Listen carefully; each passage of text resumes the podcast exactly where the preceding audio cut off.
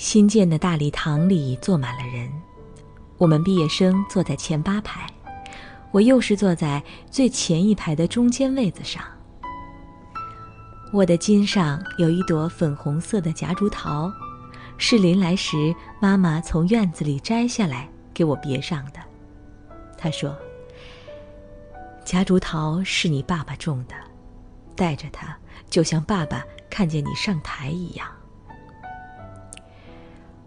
爸爸病倒了，他住在医院里，不能来。昨天我去看爸爸，他的喉咙肿胀着，声音是低哑的。我告诉爸，行毕业典礼的时候，我代表全体同学领毕业证书，并且致谢词。我问爸，能不能来参加我的毕业典礼？六年前，他参加了我们学校的那次欢送毕业同学同乐会时，曾经要我好好用功。六年后，也代表同学领毕业证书和致谢词。今天，六年后到了，老师真的选了我做这件事。爸爸哑着嗓子拉起我的手，笑笑说。我怎么能够去？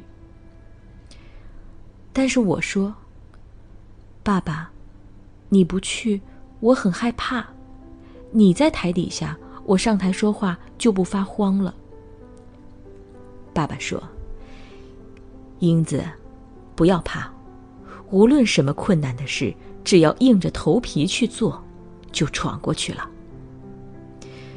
那么，爸。不也可以硬着头皮从床上起来到我们学校去吗？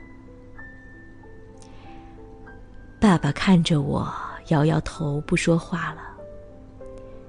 他把脸转向墙那边，举起他的手，看那上面的指甲。然后他又转过脸来叮嘱我：明天要早起，收拾好就到学校去。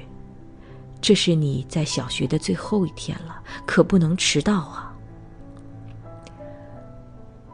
我知道，爸爸。没有爸爸，你更要自己管自己，并且管弟弟和妹妹。你已经大了，是不是，英子？是。我虽然这么答应了。但是觉得爸爸讲的话很使我不舒服。自从六年前的那一次，我何曾再迟到过？